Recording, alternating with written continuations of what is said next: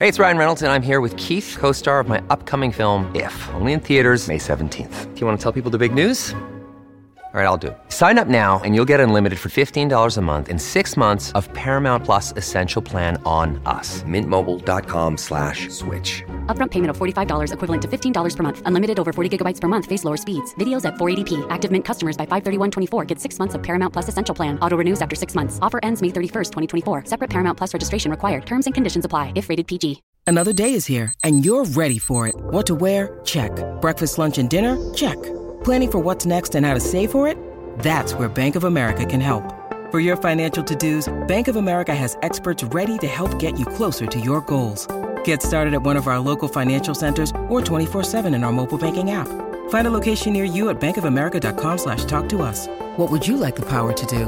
Mobile banking requires downloading the app and is only available for select devices. Message and data rates may apply. Bank of America and a member FDIC. When you need mealtime inspiration, it's worth shopping Kroger, where you'll find over 30,000 mouthwatering choices that excite your inner foodie. And no matter what tasty choice you make, you'll enjoy our everyday low prices, plus extra ways to save, like digital coupons worth over $600 each week. You can also save up to $1 off per gallon at the pump with fuel points. More savings and more inspiring flavors make shopping Kroger worth it every time. Kroger, fresh for everyone. Fuel restrictions apply. Hola, esto es New Books Network en español. Un saludo a todas las personas que se conectan con nosotros. Bienvenidas a un nuevo episodio de New Books Network en español. Mi nombre es María Camila Núñez y seré su anfitriona. En este episodio vamos a hablar sobre el libro Más allá del consultorio, los sanitaristas argentinos como agentes de modernización 1960-1970 del autor Federico Rayes, publicado por la editorial Biblos en 2023 en la colección Ciudadanía e Inclusión.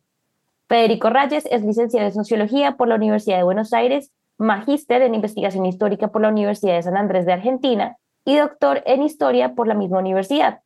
Ha sido becario doctoral del Consejo Nacional de Investigación Científicas y Técnicas y de la Universidad Nacional de Quilmes.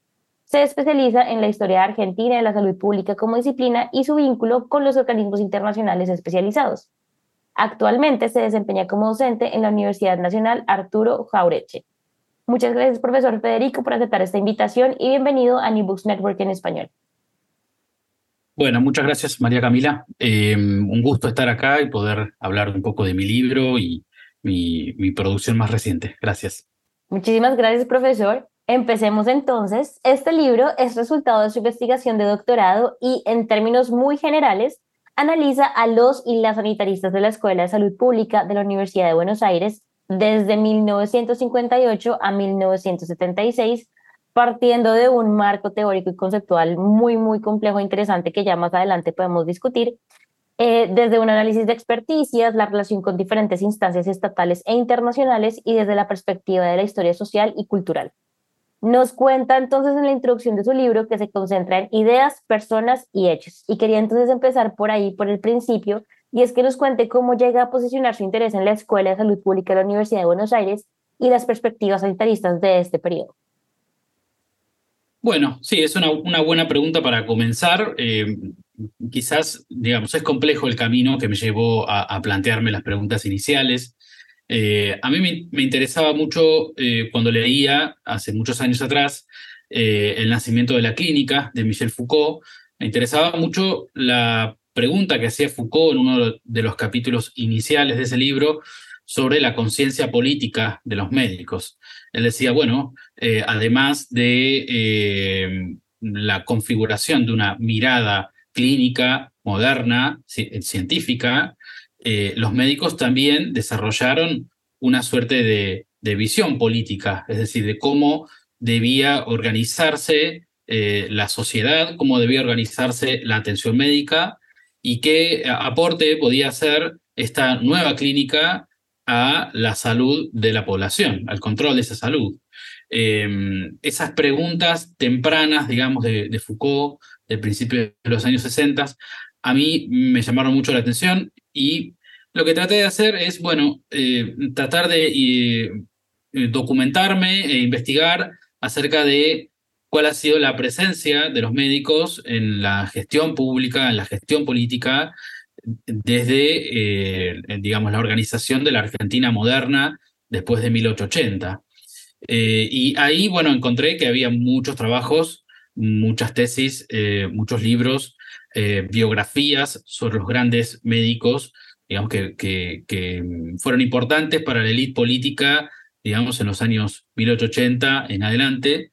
Pero bueno, a medida que uno avanza en la historia argentina, esa presencia y esos nombres propios y, esas figuras se van desdibujando, eh, con lo cual, digamos, me parecía a mí que había una eh, vacancia, había ahí un vacío eh, en el que yo me podía preguntar por quiénes eran estas personas, estos médicos que desde el poder político, desde el Estado, influyeron en la manera de pensar la salud, la manera de planificar la salud, etcétera.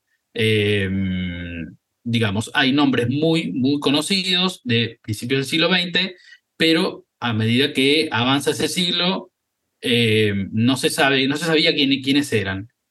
Em, entonces, una, una pista que yo encontré que me permitió terminar de formular una pregunta es que en la Argentina eh, existe ya desde la década de 1870 una serie de em, instituciones o de programas institucionales para formar higienistas, em, eh, ya sea en la forma de cátedras universitarias o de otro tipo de, cursos más abiertos a la, a la, comunidad o abiertos a otras profesiones, no necesariamente los médicos y médicas. Entonces ahí encontré una línea para eh, empezar a seguirla, digamos. Y em, bueno, comparando un poco con la historia de otros países de América Latina, encontré que, bueno, la Argentina recién tuvo una escuela de salud pública a fines de los años 50, cuando en otros países de América Latina, empezando por México, digamos, ya desde la década del 10 y el 20, empezamos a tener las primeras eh, e, escuelas de formación de, médicos de salud pública, de médicos higienistas, etc. Em, en el cono sur, acá, digamos, en, en, América del Sur, eh, encontré varios casos en Brasil y en Chile, que son anteriores al caso argentino, pero bueno, todo apuntaba a preguntarse por la emergencia de la primera escuela de salud pública y por quiénes eran estas personas que estuvieron detrás y que se formaron además en esa, en esa escuela. A mí me parecía que reconstruir esa trama podía ayudarme a completar, bueno, una, una serie de datos que no tenemos, a completar una historia que estaba, digamos, eh, incompleta, porque de alguna manera hasta los años del peronismo más o menos sabemos eh, quiénes eran estas figuras, pero luego de, de, esos años ya no hay, no había, digamos, eh, ningún trabajo que hablara de ellos. Así que, en principio, ese fue el punto de partida, así se formó, digamos, la primera pregunta. Claro, profesor. Y en medio de esto, pues usted nos cuenta que quería pensar precisamente quiénes eran estas personas y cómo es que se transformaba ese rol que tenían de ser médicos en la atención clínica y etcétera. Eh, y cuando uno llega a la metodología de su libro, hay dos grandes cosas, dos grandes grupos de cosas. Por un lado hablamos de experticia y burocracia, pero también al otro lado también hablamos de un enfoque prosopográfico, eh, tal vez biográfico, ya podemos hablar un poco más de eso, del análisis de estas personas, de estos sanitaristas, pero también de la institución como tal, de la escuela.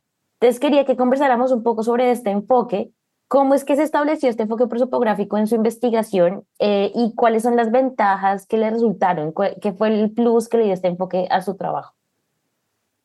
Bueno, ese, es una, mm, digamos, es creo que es el aporte eh, más original del libro, en la medida que la prosopografía o biografía colectiva es una, una metodología muy, poco utilizada, digamos, en, en, Argentina. Hay algunos casos muy interesantes, eh, pero usada en otros ámbitos, ámbitos más políticos. Em, bueno, a, mí, digamos, me interesaba, eh, digamos, en primera instancia, no desperdiciar una serie de datos que yo fui encontrando en el archivo histórico de la Facultad de Medicina, donde pude acceder a los legajos personales, son más o menos unos 100 legajos personales de eh, profesores de la Escuela de Salud Pública, que en muchos casos eran también exalumnos. ¿no? Entonces, em, ahí había todo un mundo de datos, de información, que debía ser aprovechada de alguna manera. Eh, y por otro lado, me encuentro con una serie de papers en los que algunos autores explican cómo eh, este, este método se ha usado para la historia de la ciencia, para la historia de la medicina.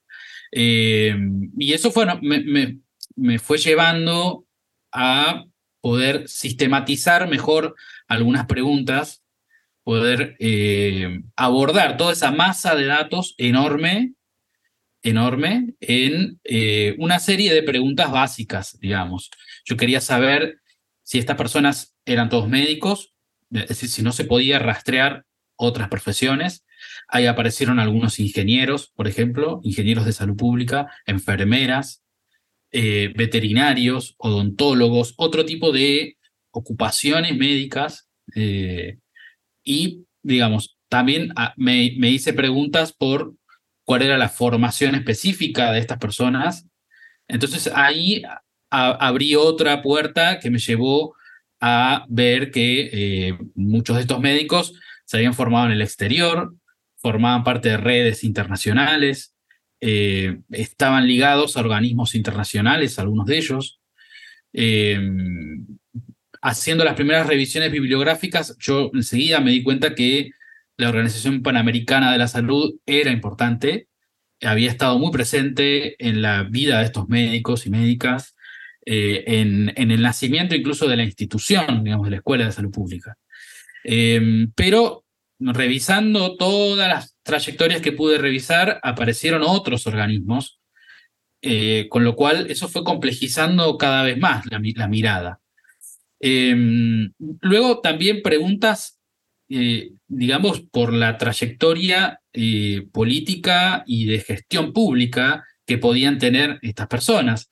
Esa pregunta eh, me vino muy bien porque muchos de ellos fueron funcionarios públicos, no, no de primera línea e incluso dirían ni siquiera de segunda línea, sino funcionarios de las burocracias estatales, funcionarios bastante anónimos, pero que trabajaron durante décadas en el sistema de salud en la Argentina, trabajaron en la gestión pública, digamos, en el Ministerio de Salud, o, en sus diferentes formas, porque aquí en Argentina el Ministerio de Salud ha tenido distintos nombres y distintos, eh, distintos grados de, importancia, distinta jerarquía también. A veces ha sido una secretaría, otras veces ha sido una subsecretaría, es decir, eh, es una historia muy compleja, pero muchos de estos médicos y médicas fueron funcionarios. Entonces, todo esto, a, digamos, a raíz de mirar esos legajos y de empezar a sacar conclusiones sobre las posibles relaciones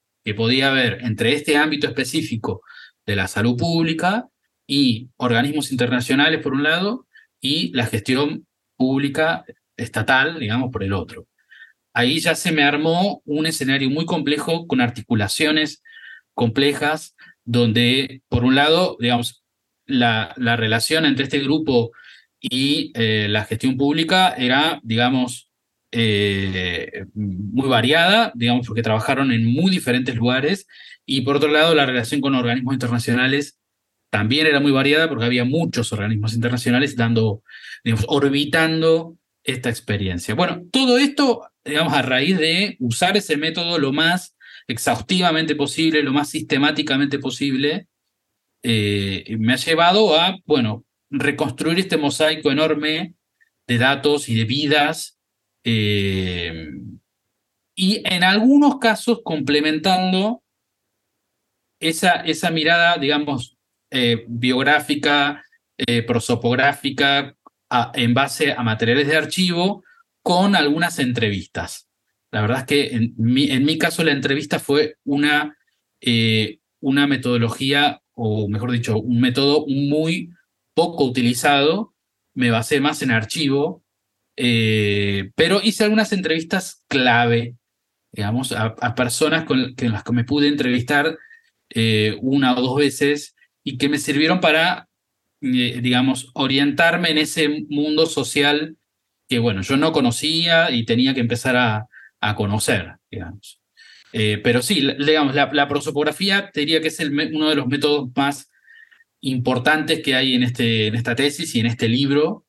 Y el, el libro es un resultado, digamos, muy tangible y muy concreto de cómo, digamos, qué es lo que uno puede hacer si aplica esa metodología de biografía colectiva, digamos.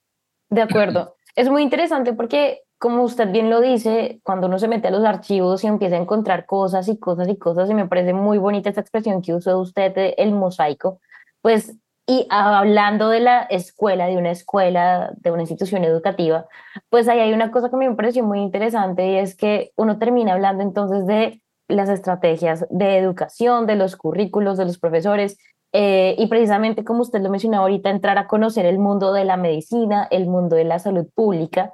Entonces quiero que hablemos un poquito de eso y es que como usted no lo menciona en el libro y no lo va mencionando acá en la entrevista, hay varias instituciones en el periodo, no solamente gubernamentales, sino médicas, eh, educativas, internacionales, que se relacionan y dialogan de maneras muy diferentes. Eh, pero también entonces ahí en medio de ese discurso hay escuelas o cursos de higiene, de medicina, de salud pública, diplomados, eh, de un montón de cosas. Y quisiera entonces que nos explicara a las personas que nos escuchan también cómo podemos entender esas diferencias entre, que son muy sutiles tal vez, entre higiene y salud pública en el periodo y cómo se configuró esta, digamos, institución centralizada para lo que fue la salud pública en ese periodo ya muy importante, como usted lo menciona, los militaristas argentinos como ente de modernización. Y creo que ahí usted me corregirá, por supuesto, que tiene que ver precisamente con esos procesos de institucionalización y profesionalización de esta misma área disciplinar la salud pública. Entonces, cuéntenos un poquito cuál es la diferencia y cómo se configura esa importancia. Bueno, la higiene, pública fue muy importante en la Argentina, digamos, moderna, de 1880, para poner un, año, un, número así, digamos, bien claro. Fue muy importante en aquellos años para, eh, eh, eh, digamos, proceder a la, digamos, eh, a, la construcción de infraestructura sanitaria, a la construcción de las primeras y muy precarias redes hospitalarias, para, digamos, construir las ciudades modernas. ¿no? La higiene pública en Argentina y creo que en América Latina también siempre tuvo una preocupación por lo urbano, por incidir en las condiciones de vida en las ciudades ciudades en muchos casos superpobladas, que habían recibido grandes oleadas inmigratorias em, y migratorias internas también, pero ciudades que de pronto se podían volver foco de epidemias. Entonces, eh, durante las primeras décadas me parece que la preocupación está puesta ahí, está puesta en, eh, digamos, la, la, construcción de ciudades higiénicas.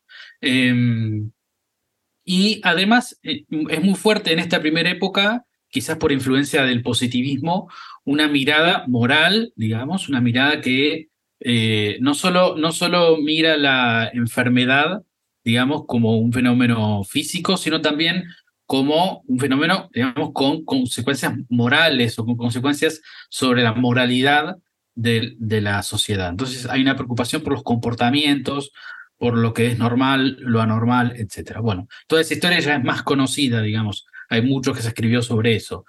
Pero eh, a medida que avanza el siglo, eh, quizás también producto del crecimiento de la medicina social eh, y de la, de la perspectiva de la medicina social, que viene a incorporar preocupaciones económicas, preocupaciones que van señalando de a poco, de a poco el, problema del desarrollo y del subdesarrollo.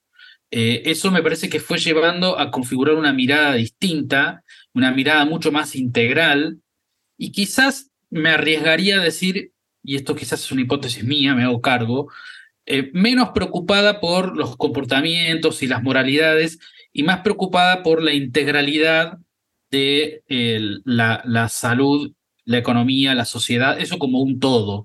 Entonces, eso implicaba reformar todas las preguntas, hacerlas más complejas, eh, incorporar elementos de otras ciencias, de las ciencias sociales, de la economía, etc. Eh, en una mirada que ya no estaba solamente preocupada por lo urbano, eh, sino que estaba preocupada por todo, por la integralidad, ¿no? por el campo y la ciudad, por los problemas, del, los problemas rurales y los problemas urbanos. quiero decir, las enfermedades rurales, rurales perdón, y las enfermedades de las ciudades. eso me, parece que en los años del peronismo, sobre todo, es muy importante. Es muy importante y va señalando un, camino hacia la salud pública que, bueno, es más característica del tiempo que yo estudié, digamos, del periodo que yo estudié, de los años 60 y, y 70.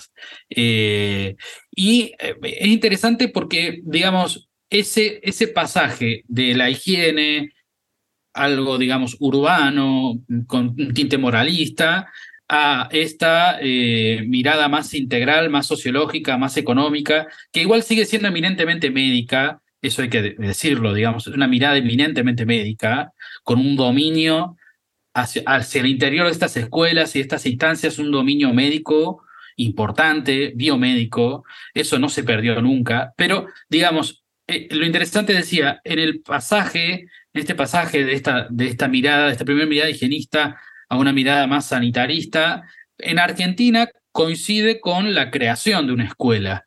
Digamos, la, Escuela de Salud Pública de la Universidad de Buenos Aires es creada a fines de los 50 y es, de alguna manera, está justo ahí en el inicio de, de, un nuevo, nuevo, proyecto, una nueva, una nueva disciplina, digamos, o unas nuevas preguntas disciplinares.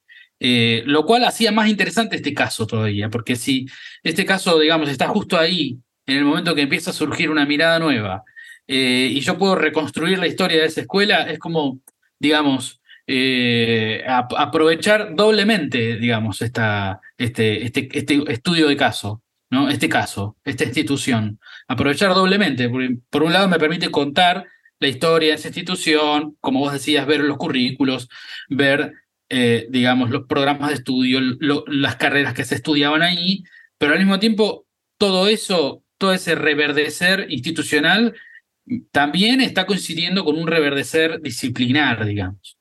Eh, eh, por eso me parecía tan, tan interesante y me resolvía, el estudio de caso me resolvía tantos problemas al mismo tiempo. Eso me parecía, me parecía, no sé si contesta esto tu pregunta inicial, pero un poco la, escuela, digamos, lo digo porque muchas veces comparaba mi, mi, tesis en curso con algunos libros que me gustaron mucho. Por ejemplo, el de Elizabeth Fee. Ella estudió la historia de la Escuela de Salud Pública de Johns Hopkins en Estados Unidos, que fue la primera escuela de salud pública en Estados Unidos, a fines de la década del 10, digamos, principios de los 20. Y ella trabajó con eh, un archivo de correspondencias y de, eh, digamos, cartas, documentos internos de la escuela, eh, toda una serie de información que le permitió armar una historia interna de esa institución muy robusta, digamos. En mi caso yo no tenía todos esos datos, muchas de esas cosas se perdieron, no, estaban, digamos, disponibles para mí. entonces tenía que hacer una historia que retomar elementos internos e institucionales de esa escuela, pero al mismo tiempo elementos del contexto, ¿no?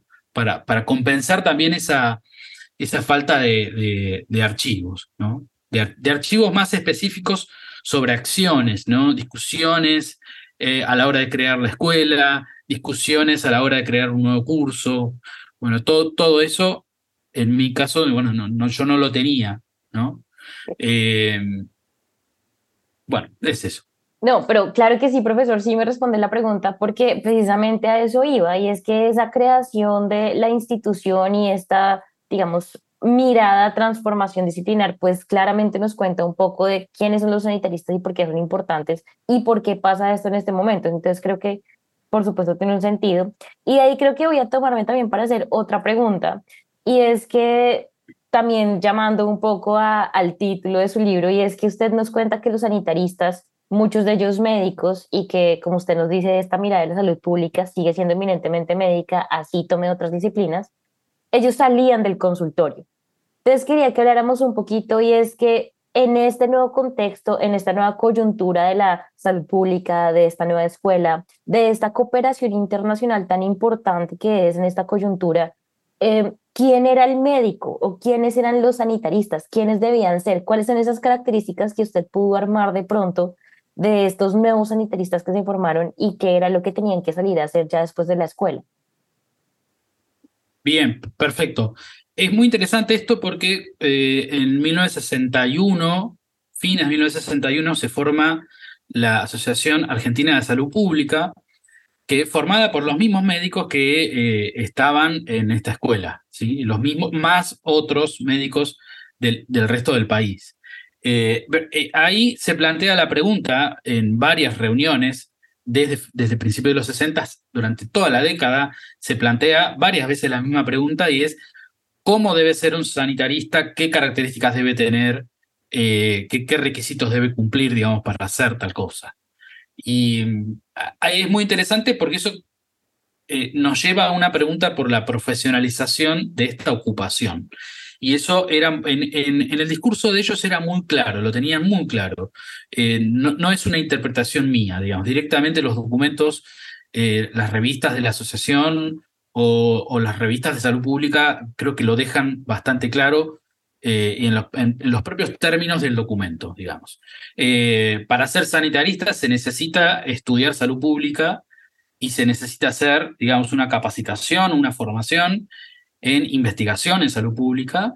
Es necesario ir a la escuela de salud pública, sea la que se acababa de fundar en la Universidad de Buenos Aires o cualquier otra en el resto del, continente, pero es necesario una formación específica. Eso es un primer requisito en el sentido de que no se puede seguir improvisando, ¿no? Ese es el discurso, no se puede seguir improvisando en salud pública. Es necesario profesionalizar eh, la mirada, los conceptos. Estas revistas están llenas de glosarios, es impresionante. Hay también libros publicados de glosarios de salud pública, eh, donde es necesario, además, digamos, eh, homogeneizar un lenguaje, ¿no? Tener formación específica, homogeneizar un lenguaje y quizás lo tercero que aparece mucho, digamos, en, esta literatura, es esta idea de que es necesario tomar a la salud pública como una ocupación de tiempo completo. Es decir, uno no puede ser sanitarista en sus ratos libres. Eh, eh, estos médicos, estas médicas, eso lo tenían muy claro y trataban de que su nuevo rol fuese respetado como un, rol profesional, específico, ¿sí? Eh, institucionalizado, que se los reconociera incluso en, en, en, en el Estado, en la gestión pública, en el empleo, estatal, digamos, se reconociera que estaban ejerciendo una función profesional y a la inversa, diría yo, que aquellas personas que estaban ejerciendo ese tipo de cargos de planificación de la salud, de administración de hospitales, administración de programas públicos y no tenían una formación específica, digamos, fueran denunciados o señalados como improvisados, digamos. Eh, hay, hay, una persona muy importante en estos años que es David Seblever, que fue el primer director de, la Escuela de Salud Pública, eh, su, biografía, digamos, si solo miramos su biografía, ahí aparecen casi todos los datos que son importantes para entender este libro y entender la experiencia de la escuela. ¿no? Y, y decía eh, que, bueno, hay que eh, ir más allá del curanderismo, decía así, el curanderismo, la improvisación, la mirada pseudocientífica, ¿no? En palabras de ellos, ¿no? No estoy juzgando yo. Pero hay que ir más allá del curanderismo en salud pública. Y para eso hay que ser profesionales y hay que, bueno, estudiar en una escuela, etc. Eh, y, eh, y, también producir conocimiento, que eso es muy, muy interesante. Em, producir conocimiento. Todo el tiempo las revistas están estimulando a que los médicos digamos, salgan de esa configuración tradicional en el consultorio, vayan más allá del consultorio y escriban y investiguen, digamos.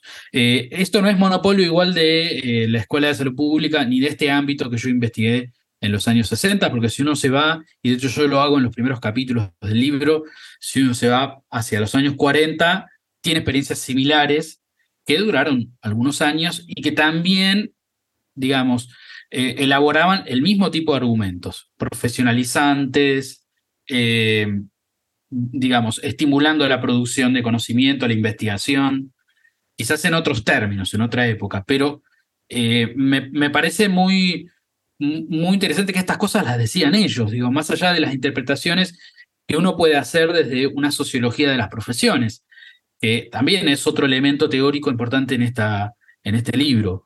Eh, los trabajos de Sarfati Larson, digamos, esa sociología de las profesiones que, que ella propone, a mí me resultó muy, muy, estimulante, muy importante para poder terminar de interpretar qué es lo que estaba pasando en este proceso, pero más allá de, de la teoría y más allá de mis supuestos teóricos y mis lecturas, eh, los documentos hablaban en ese caso muy explícitamente.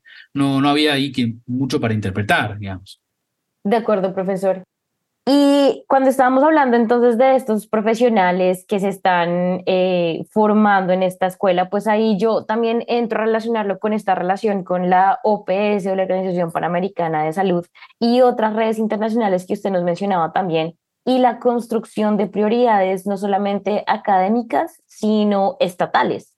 Entonces quería preguntarle que nos cuente un poco sobre cómo es que esta escuela y estos neosanitaristas se formaron o se formó un discurso precisamente en red con estas prioridades internacionales de salud pública?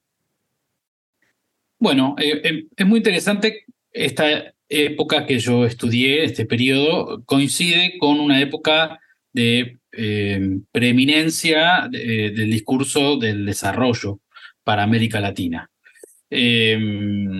tanto desde las declaraciones de estos organismos internacionales pienso en algunas declaraciones importantes de principios de los 60, ¿sí? la Carta de Punta del Este, digamos que fue muy importante, eh, el Acta de Bogotá también fue muy importante en esos años, que eh, de alguna manera em, configuraban lo que iba a ser la agenda de la década, una, una agenda que iba a estar eh, puesta al servicio de desarrollar a las naciones eh, subdesarrolladas. Esto por decirlo así, en términos muy simples, eh, pero bueno, eh, dentro de esa agenda la salud ocupaba un lugar importante porque se entendía el desarrollo como algo multidimensional. Entonces, la salud era un aspecto del desarrollo. Y, y, las metas que existían, que existieron, mejor dicho, desde esos años, y que la OPS hizo propias, porque también acompañó esas metas. Eh, es decir, no eran metas solamente de la Organización de los Estados Americanos, la OEA, que es el principal actor, digamos, en, este, en este tema, sino también de estos organismos más especializados. Ahí la, la OPS eh, tomó esta agenda como propia y propone una serie de eh, metas a alcanzar. algunas tenían que ver con extender la cobertura de salud a las áreas rurales, extender la cobertura de salud en, en, términos, en términos integrales a, tanto a la ciudad como al campo, en, digamos, en todos los países de América Latina, eh, aumentar, digamos, la esperanza de vida, eh, bajar las tasas de mortalidad, bajar también las tasas de eh, natalidad en algunos casos. No, no, era de no, era el principal objetivo, pero había una serie de, de, de metas puestas que supuestamente iban a llevar a mejorar la salud de las poblaciones latinoamericanas y con eso, digamos, atrás de eso como consecuencia, eh, mejorar sus perspectivas de desarrollo económico y social. Ahí hay toda una serie de argumentos, es un mundo muy interesante, muy amplio. Yo creo que he leído eh, muchísimo de esa, de esa masa discursiva, pero no llegué, digamos, a, leer la totalidad de la cantidad de cosas que hay al respecto de eh, artículos, opiniones, libros.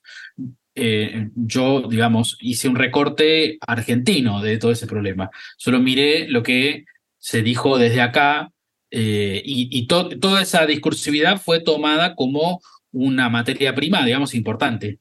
Muchos sanitaristas o sacaron libros vinculando desarrollo y salud, economía y salud, o eh, escribieron artículos o escribieron notas para periódicos, pero fue, digamos, bastante, bastante importante. Y la OPS eh, tiene una doble importancia, porque por un lado es una usina discursiva eh, y acá en Argentina se recibe ese discurso, en, en estos ámbitos sanitaristas se lo recibe bastante bien, como algo positivo, Eh, quizás hay algunas críticas, uno encuentra algún que otro médico que tenía críticas respecto de eh, la noción de salud que tenían estos organismos, el carácter un poco, digamos, utópico de las metas que se planteaban, pero en general la opinión era bastante positiva. Eh, y después, desde el punto de vista más práctico, más concreto, la OPS puso recursos bastante importantes para crear la Escuela de Salud Pública de la Universidad de Buenos Aires. Eh, de hecho, si hoy uno visita la escuela, está aquí en Buenos Aires, eh, en la zona de la Facultad de, Ciencias Médicas.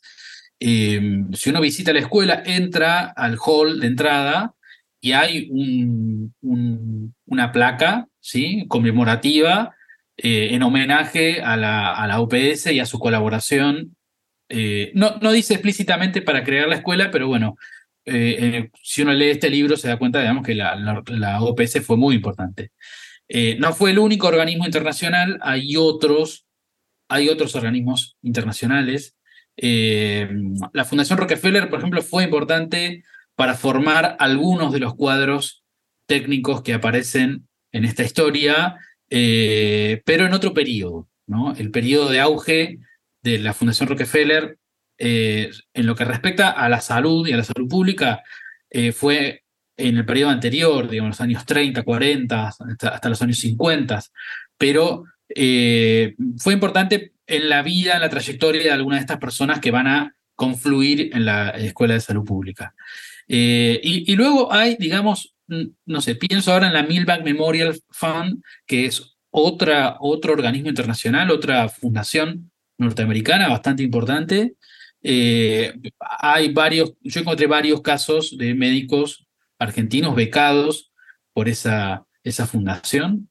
Eh, eh, hay también gobiernos, hay, digamos, subsidios y becas provistas por gobiernos europeos, pero yo diría, el principal actor es la OPS y luego hay otros actores dando vuelta, eh, orbitando, digamos, esta, esta experiencia y contribuyendo desde el punto de vista material y desde el punto de vista discursivo. Las son, son, las dos cosas, digamos. Son los dos aspectos. Claro, completamente de acuerdo. Y ahí también me parece interesante porque eh, precisamente como también ha pasado en otros países en América Latina, en este periodo, pues esta cooperación internacional bilateral con la OPS, con otras instituciones, como usted lo mencionaba, con otros países y otros gobiernos, pues se une un poco con un discurso no solamente desarrollista, eh, sino también un discurso nacionalista. Y creo que también ahí se relaciona con esto que mencionábamos al principio, y es que estos sanitaristas, estas personas, terminan luego siendo funcionarios, burócratas eh, de instituciones muy importantes para, pues en este caso, Argentina, y quiero que discutamos un poco sobre eso, porque entonces cuando usted da una inversión discursiva, material, eh, de lineamientos académicos, de lineamientos de quién debe ser él o la médica o el sanitarista, pues eso también se va a reflejar en una política que se va a manifestar en, en el país. Entonces hablemos un poquito de eso, cómo es que esas agendas eh, políticas o políticas en el mero término práctico de cuáles son las cosas que se van a decretar ¿Cómo es que estos sanitaristas tuvieron ese rol ahí? ¿Cómo los vio usted en esta prosopografía que realizó con la escuela? Bueno, es interesante porque, eh, digamos, después de 1955, lo que vemos eh, en Argentina es que el sistema de salud, ya, digamos, ya era complejo, ya tenía varias, varias partes. Aquí el sistema de salud eh, tiene tres partes en Argentina. Digamos, hay una parte estatal, eh, hay una parte que administran las obras sociales de los sindicatos y hay una parte privada. Eh, ese escenario, digamos, fue, ya desde el principio del siglo XX, digamos, siglo XX, eh, está configurado así, de esa manera.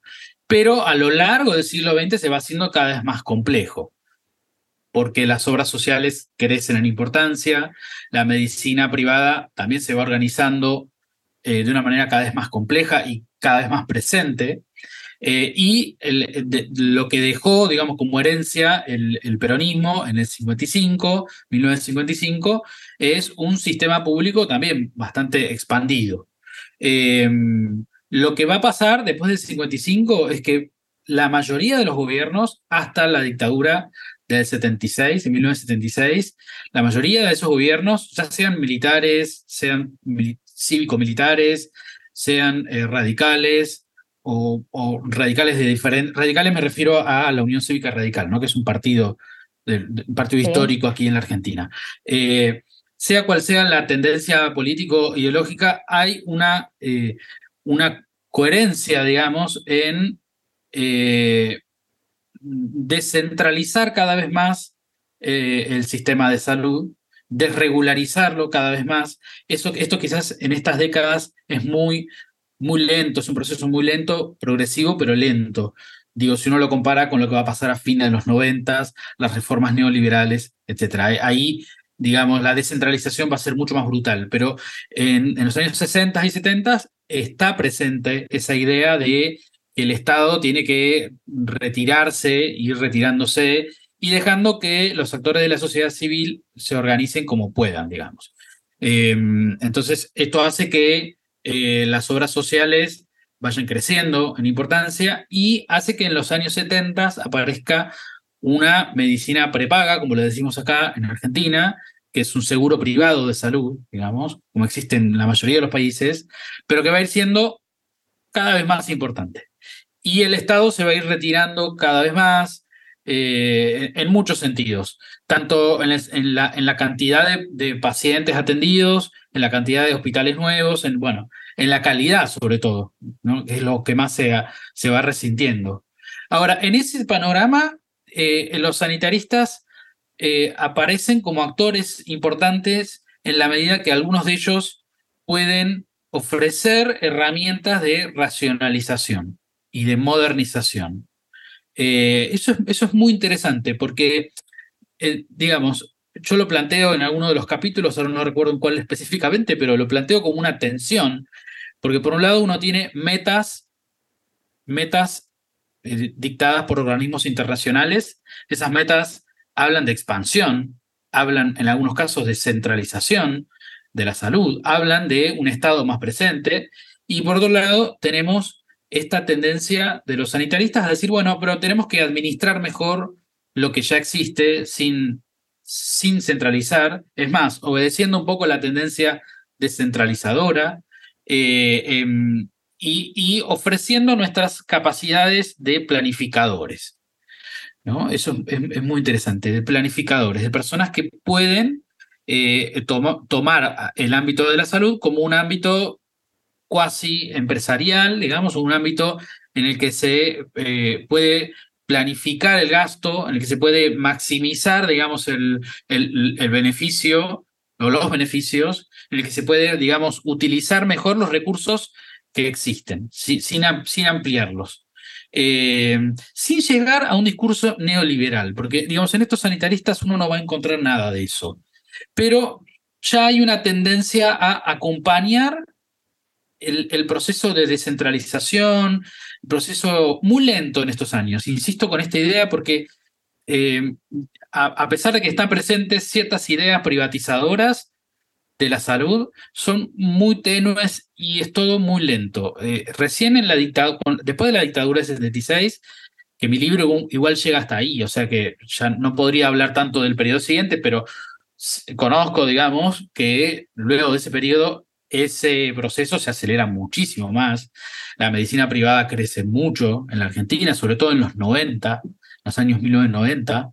Em, pero mm, mm, creo que mi libro llega hasta ahí, llega hasta el 76, y también llega hasta ahí en el sentido de que estos el discurso de estos sanitaristas es un discurso, digamos, en ese aspecto es no diría contradictorio, pero sí, digamos, hay contradicciones o hay tensiones hay tensiones, hay eh, metas muy, muy grandilocuentes de expansión de los sistemas de salud, de expansión de la cobertura, y por otro lado, al mismo tiempo, un discurso que, bueno, se, se pliega bastante cómodamente a estas tendencias de, descentralización que hay en la, en la, en la década del 60.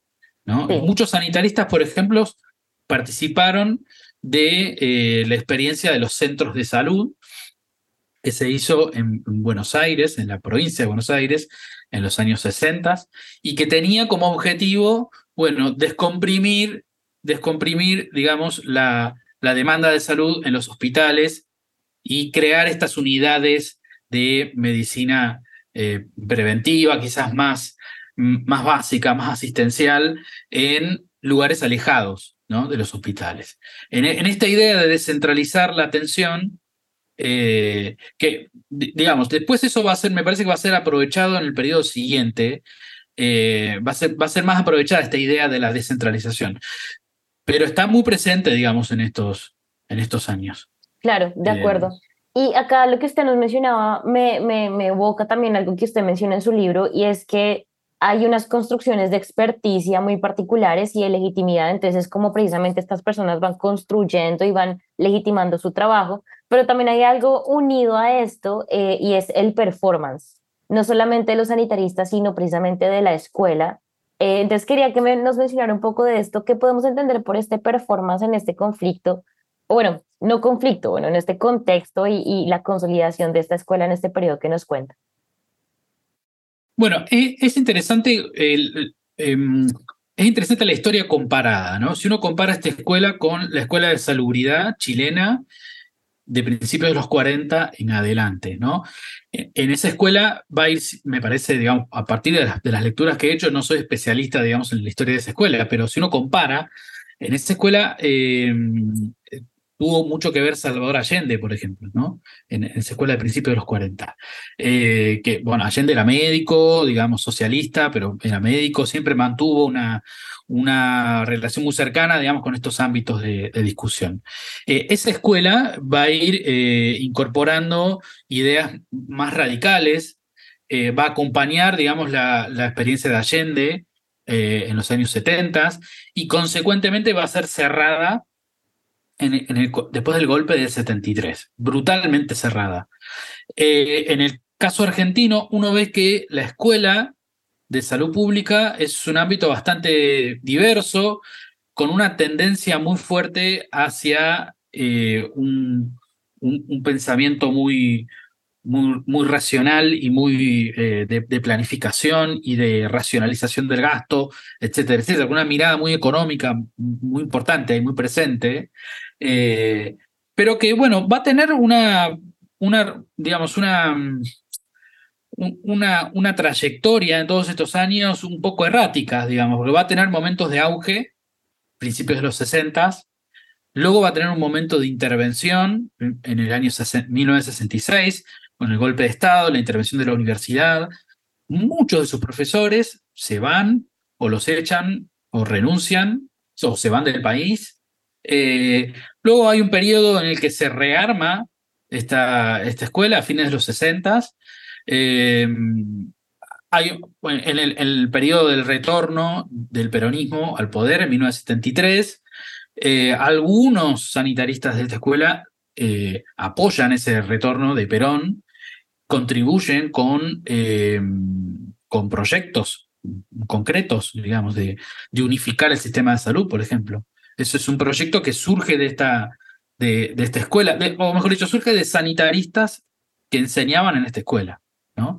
Y que se identificaban como peronistas y eh, eh, contribuyen, digamos, a ese retorno de Perón con un proyecto de unificar el sistema de salud bajo control estatal, bueno, una cosa muy avanzada que no se llegó a hacer, digamos, pero surgió de cuadros técnicos formados en, en esta escuela. Eh, y, luego llegamos al 76, que bueno, se interviene la universidad, se interviene la escuela eh, y se paraliza durante unos años la, la, producción más, eh, más, la producción libre de ideas, digamos, en ese, en ese contexto. yo ahora me encuentro estudiando un poco qué pasó con, con, ese, con ese entramado de sanitaristas luego del golpe del 76.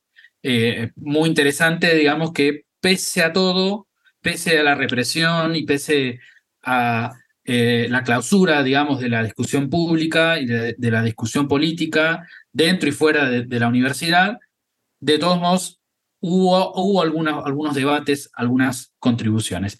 Pero digamos, si uno repasa toda la historia desde la fundación de la escuela, 1958, hasta el 76, es bastante eh, errático el, devenir de, de, la escuela. Hay momentos de auge, hay momentos de eh, cierta oscuridad, digamos. Eh, los archivos no son, no son siempre muy claros al respecto. Uno termina sacando, eh, termina sacando conclusiones o deduciendo conclusiones a partir de lo que encuentra en, en, el, archivo. Eh, pero e, ese, ese, debe, ese, devenir o esa trayectoria, desde el punto de vista institucional, errática, también coincide con cierta heterogeneidad ideológica y política de estos cuadros. Yo recién, recién decía que algunos de ellos se pliegan al peronismo en el 73, pero otros no, digamos, otros son militantes o de izquierda o militantes de eh, otros partidos, e incluso hay algunos profesores eh, de esta escuela que eran muy cercanos al ámbito militar. Entonces, si uno quiere sacar una conclusión, digamos, y tratar de describir a, la escuela como actor político entre fines de los 50 y medio de los 70, cuesta mucho ahí ver la homogeneidad, cuesta ver, digamos, cuesta verlos como, como un actor, cuesta verla como un actor esa escuela, digamos. En la medida que hay, intereses muy contrapuestos, hay intereses muy contrapuestos. Ahí me parece que hay un interés compartido de mantener la institucionalidad y luchar por ese ese lugar profesional de que hablábamos hace un rato, de, decir, bueno, a ver, eh, esto eh, es una profesión, eh, acá no se puede seguir improvisando. pero es lo único, es el único elemento unificador, digamos, que amalgama un poco este grupo.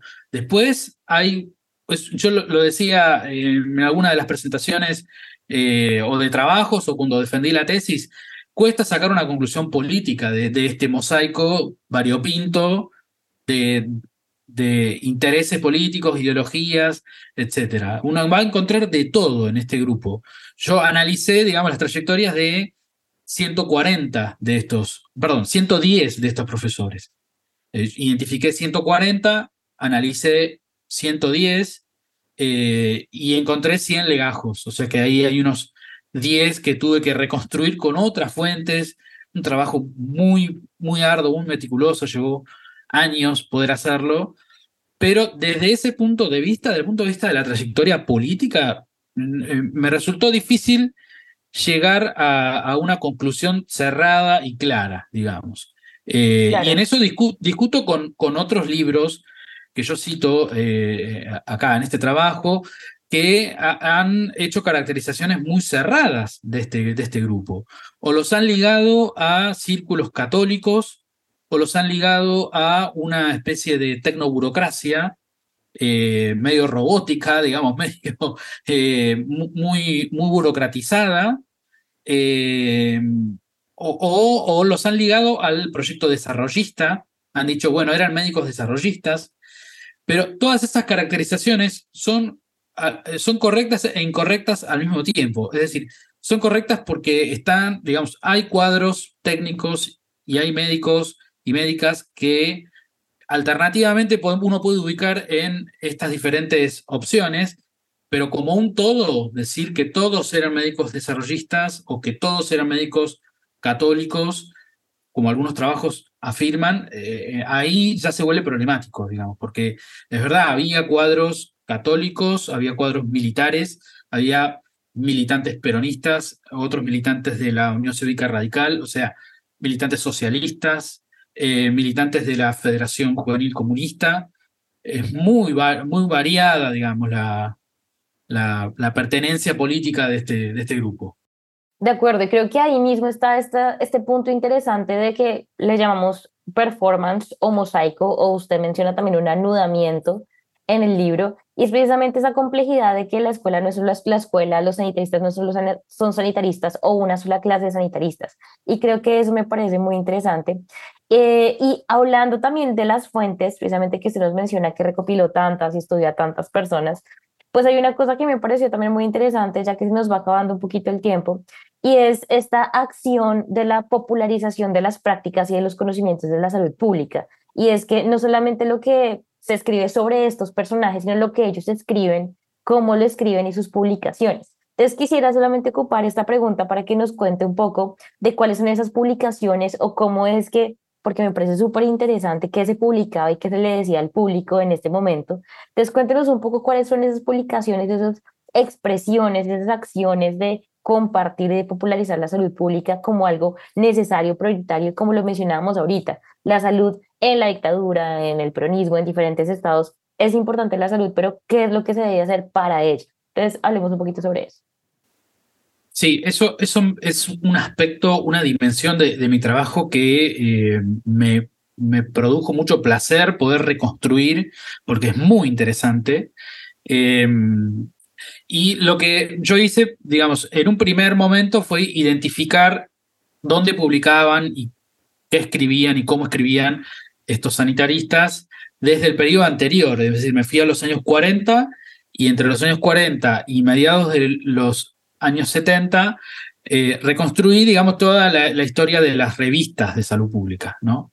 Eh, que hubo, hubo varias, digamos, fueron muchas, eh, la revista de salud pública, el cuaderno de salud pública, la revista de la Asociación Argentina de Salud Pública, antes de eso la revista de la Asociación de Higiene, em, luego, bueno, medicina administrativa, otra, otra de los otra de las publicaciones, cada una con sus características técnicas, conceptuales diferentes, digamos, son de diferentes periodos también, hay diferencias también políticas, de, contexto político, pero todas ellas en común lo que tenían es que le hablaban a un público que ya conocía del tema, digamos, un público ya entrenado, un público, eh, un, público experto.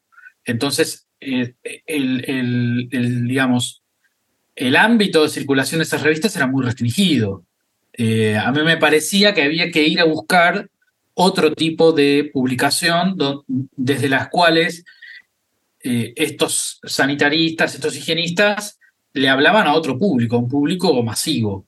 y ahí lo primero que hice fue ver los libros, digamos, los libros de, de circulación masiva que fueron muy importantes en la historia eh, argentina, en la historia latinoamericana, diría, desde las primeras décadas del siglo XX, cuando se empiezan a formar, digamos, los primeros públicos lectores, el primer público masivo alfabetizado, también como producto de eh, las políticas públicas de alfabetización, eh, aparece ahí un público que lee, puede leer desde novelitas románticas hasta eh, colecciones de divulgación filosófica, divulgación del psicoanálisis, ¿no? Acá en Argentina eso fue muy importante, la divulgación del psicoanálisis, divulgación del de ideario socialista, eh, del marxismo, e, etcétera, etcétera. Bueno, o de la biblioteca filosófica, digamos, más, más amplia.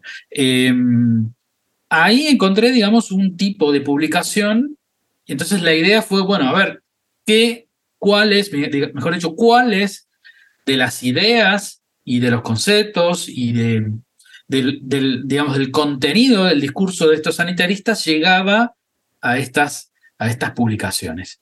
Y bueno, ahí, para, para mi sorpresa, digamos, me empecé a encontrar, y, bastantes, digamos, eh, muy fuerte en los años 30 y 40, hay mucha, mucha biografía, digamos, Mucha biografía heroica de, médicos que salvaron muchas vidas o que descubrieron algo importante, ¿no? Biografías de Oswaldo Cruz, ¿no? Biografías de Albert Schweitzer. Eh, hay todo un género ahí entre heroico, romántico, muy popular, que servía para ir generando, me parece a mí, quizás es la hipótesis que plantea el libro, para ir generando algún público para algunas de las ideas de la, de la salud pública. Em, y, digamos, en los años 60 también fue muy importante, muy importante acá en Argentina, la, la editorial propia de la eh, Universidad de Buenos Aires, EUDEVA, eh, fue muy importante porque apostó a un libro, a un tipo de libro muy, muy masivo, y muchos sanitaristas eh, argentinos escribieron en algunas de esas publicaciones. ¿sí? Yo analicé mucho el caso de Abraham Sonis, que él fue, em, fue director de la Escuela de Salud Pública en la segunda época, digamos, después del 66. eh, un personaje muy interesante que le interesaba mucho el tema del desarrollo. Yo creo que es uno de los receptores más, más activos, digamos, de, de las ideas del desarrollo, del desarrollismo, eh, y plasmó eso en muchos artículos, pero lo plasmó en un libro que es em, Salud, Medicina y Desarrollo Económico Social, que es un libro de 1964 que después Eudeva reeditó no sé la cantidad de veces, un montón de veces realmente. Un libro, digamos, con bastante circulación. Eh, pero, eh, digamos, más allá de Eudeva, también hay otras editoriales que también siguieron publicando eh, este, tipo de, este tipo de ideas. Eso me pareció muy, muy, muy, muy interesante. me permitió reconstruir una época desde otro lugar, con, con otra, otro nivel de elaboración, ¿no? Mucho más sencillo, pero bastante ligado a las discusiones de esta, esta medicina ampliada, esta medicina, digamos, más allá del consultorio, esta medicina eh, dedicada a resolver los problemas de la población. Completamente de acuerdo, profesor. Y bueno, como venía mencionando, desafortunadamente se nos va acabando el tiempo, pero creo que con este comentario suyo tenemos un muy buen final a nuestra discusión. Entonces, profesor Federico, de nuevo, muchísimas gracias por aceptar nuestra invitación de New Books Network en español y por esta conversación sobre su investigación y su libro Más allá del consultorio, los sanitaristas argentinos como agentes de modernización 1960-1970. Eh, disfruté mucho esta conversación sobre la Escuela de Salud Pública de la Universidad de Buenos Aires y los sanitaristas en este periodo. Y por supuesto, estamos pendientes cualquier otro producto o investigación que quiera compartir con nosotros.